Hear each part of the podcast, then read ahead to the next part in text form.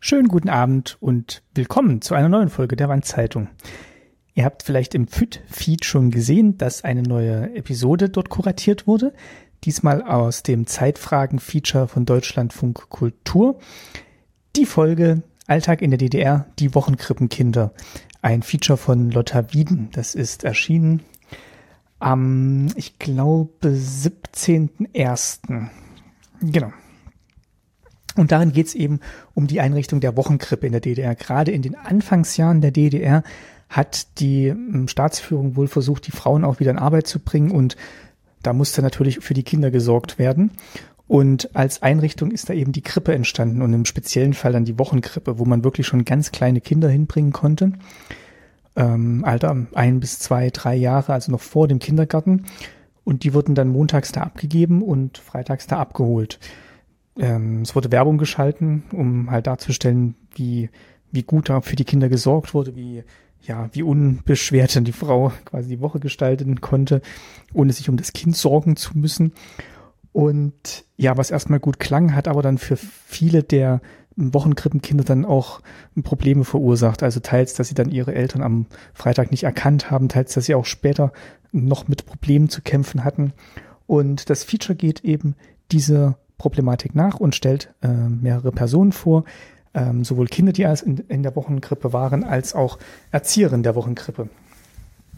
Ähm, es ist sehr interessant. Ich kann es euch empfehlen anzuhören. Was ja mir besonders im Gedächtnis geblieben ist, ist die Konfrontation einer Wochen eines, eines Wochenkrippenkindes, ähm, die mittlerweile eine Frau ist, ähm, ich glaube so 40, 40 Jahre ungefähr, und die begibt sich eben auf die Suche, weil sie überhaupt keine Erinnerung an ihre Krippe hat und trifft dann eben auf ihre alte Erzieherin dort. Und das ist eine hm, ganz merkwürdige Konstellation, also wie diese Erzieherin auftritt. Ich, sie ist, sie duzt dann auch gleich die Frau und kommt so, ja wirklich noch wie die Erzieherin von damals rüber und ähm, erzählt das alles so ein bisschen nett und wie schön es doch gewesen ist. Und ich glaube auch, dass sie das so wahrnimmt oder zumindest, dass sie das für sich so definiert hat. Ähm, aber hört das mal an und versucht mal für euch selber zu ergründen, mit welcher Motivation diese Erzieherinnen gehandelt haben. Und ja, also ich meine, das waren ja auch alles junge Frauen, die bestimmt nur das Beste wollten und ihren Beruf gut ausüben wollten. Aber das hat mir wieder, wieder mal gezeigt, wie sehr man doch oder wie wenig man doch Sachen hinterfragt, wenn man in dieser Zeit gerade lebt und einfach das als gegeben hinnimmt, was vielleicht auch von höheren Stellen empfohlen wird. Und dass man dann versucht, nach bestem Wissen und Gewissen danach zu handeln.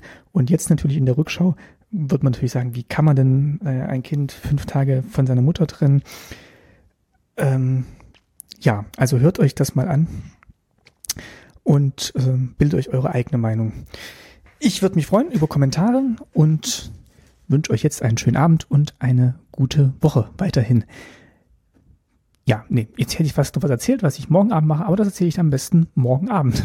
Bis dann, euer Martin. Tschüss.